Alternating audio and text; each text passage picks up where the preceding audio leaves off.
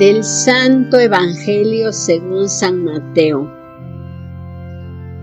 En aquel tiempo Jesús dijo a sus discípulos, si tu hermano comete un pecado, ve y amonéstalo a solas. Si te escucha, habrás salvado a tu hermano.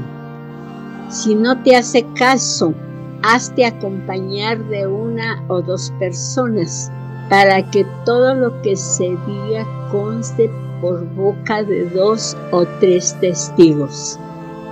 Pero si ni así te hace caso, díselo a la comunidad.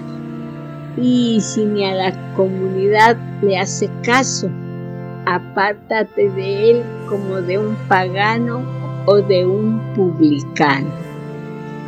Yo les aseguro que todo lo que aten en la tierra quedará atado en el cielo. Y todo lo que desaten en la tierra quedará desatado en el cielo. Yo les aseguro también que si dos de ustedes se ponen de acuerdo para pedir algo, sea lo que fuere, mi Padre Celestial se lo concederá. Pues donde dos o tres se reúnen en mi nombre, ahí estoy yo en medio de ellos. Palabra del Señor.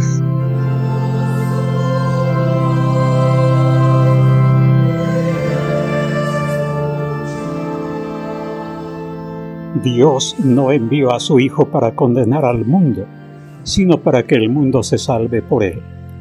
Así, aquel que vive en Cristo es una criatura nueva en él, pues todo don perfecto viene de Dios, que nos ha reconciliado consigo mismo y nos ha confiado a nosotros el ministerio de la reconciliación.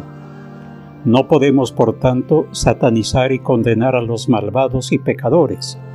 El Señor que, hecho uno de nosotros, entregó su vida para salvar a la humanidad entera, nos ha enviado a continuar su misión de buen pastor, buscando a la oveja descarriada hasta encontrarla para que, cargándola sobre nuestros hombros, la llevemos de vuelta a la comunión con Dios y con la Iglesia.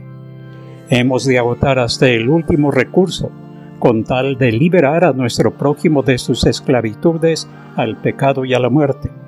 No atemos, no condenemos, más bien desatemos y salvemos.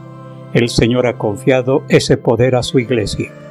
Cuando pareciera que ya todo es imposible, sin dejar de trabajar por el bien de los demás, acudamos al Señor y roguémosle que conceda su amor, su perdón, su paz, la salvación y la vida eterna a quienes parecieran ya no tener esperanza de ser renovados.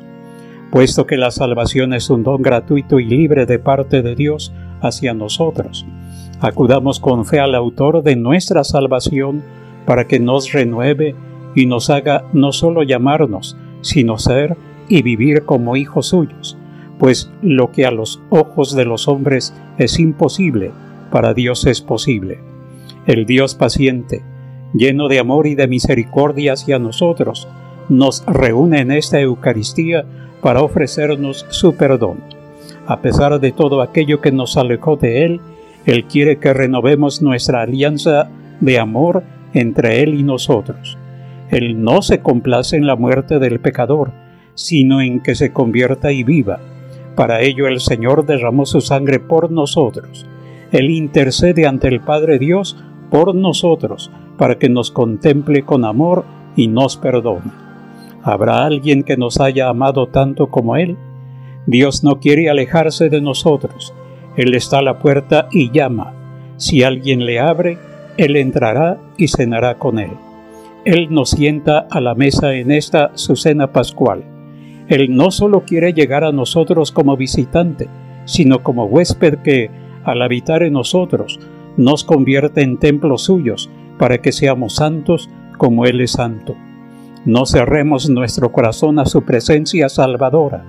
Ojalá y escuchemos hoy su voz y no endurezcamos ante Él nuestro corazón.